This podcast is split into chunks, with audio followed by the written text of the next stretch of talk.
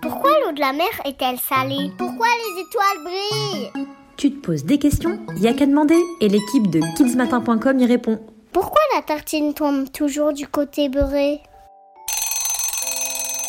Il est 8 heures à la maison. Tu es déjà en retard. On te dit d'engloutir rapidement ta tartine et on se met au travail pour l'école à la maison. Oui, ça rigole pas. Bref, il faut faire vite. Et là, patatras Elle t'échappe et tombe sur le sol. Et bien sûr, pas du bon côté. Dans ces moments-là, ne te sens pas seul car c'est scientifique. La tartine atterrit généralement du côté beurré.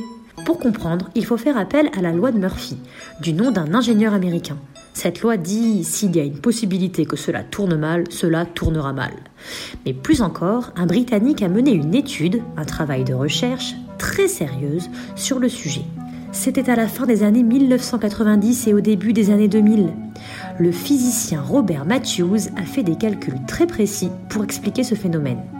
Il a mélangé la masse, la quantité de matière de la tartine, son centre de gravité, la hauteur moyenne de la table, car la chute d'un corps obéit à des lois précises, dont la première, expliquée par Newton en 1684, est la gravité. Un objet tombe car il est attiré par le centre de la Terre. C'est la hauteur de la chute qui est importante.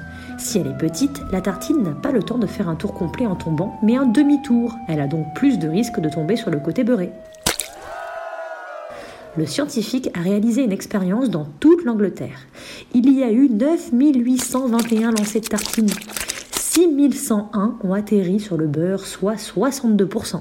Pas de hasard donc. Robert Matthews a eu un prix pour son travail, le IG Nobel, l'équivalent du Nobel, prix décerné pour des inventions, des découvertes, des travaux remarquables sur des sujets amusants mais sérieux.